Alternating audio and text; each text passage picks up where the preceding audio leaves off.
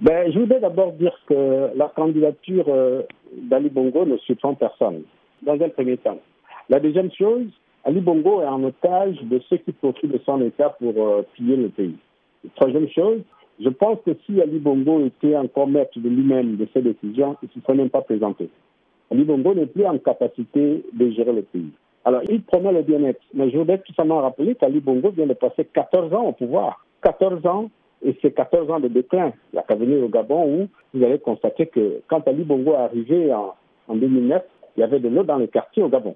Il y avait de l'eau. Il faut ne prendre que cet exemple de l'eau. Revenez à Libreville, trois quartiers sur quatre n'ont pas d'eau. N'ont pas d'eau. Je ne voudrais même pas parler d'infrastructures sanitaires et scolaires. Tout est dans un délabrement absolu. Pourquoi? Parce qu'il y a un petit groupe depuis qu'Ali Bongo a eu son accident vasculaire cérébral qui s'est accaparé des ressources du pays pour piller, pas pour développer le Gabon. Depuis euh, l'investissement d'Ali Bongo en 2009, le Gabon a eu des budgets que ce pays n'a jamais eu, l'un des pays les plus riches d'Afrique. Mais nous sommes aujourd'hui, quand on regarde les indicateurs, l'un des pays les plus pauvres en termes d'indicateurs économiques. Quelle est l'alternative? Ben, L'alternative, l'alternative, c'est l'alternance au pouvoir. C'est-à-dire, euh, est-ce qu'on est condamné à avoir un bongo à la tête du pays, même dans un état fébrile comme lui? Après son accident vasculaire cérébral, le pays n'est plus dirigé. moi, j'aurais pensé qu'Ali Bongo, euh, en termes d'orgueil personnel, pouvait au moins se dire, ben, écoutez, là, je vais me reposer pour continuer à me soigner. Il est affaibli, et tout le monde le sait. Et un cinquième mandat, permettrait effectivement à ceux qui profitent de son État de continuer à mieux piller le Gabon, au détriment du bien-être des Gabonais.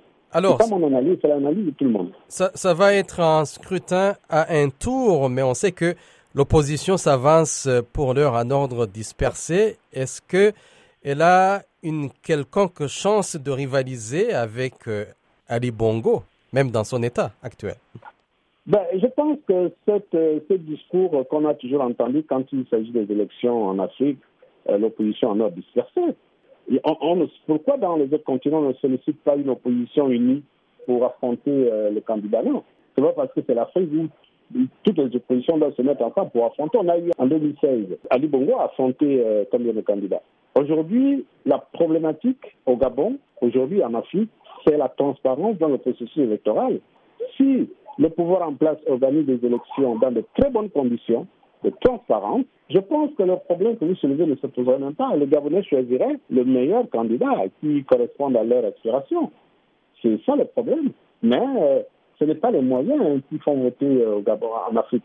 Ce sont les méthodes d'organisation des élections qui posent problème. Et est-ce qu'en Afrique, au Gabon, on va organiser des élections transparentes? Oui, si on organise des élections transparentes, ben, le pouvoir en fait ne peut pas gagner les élections.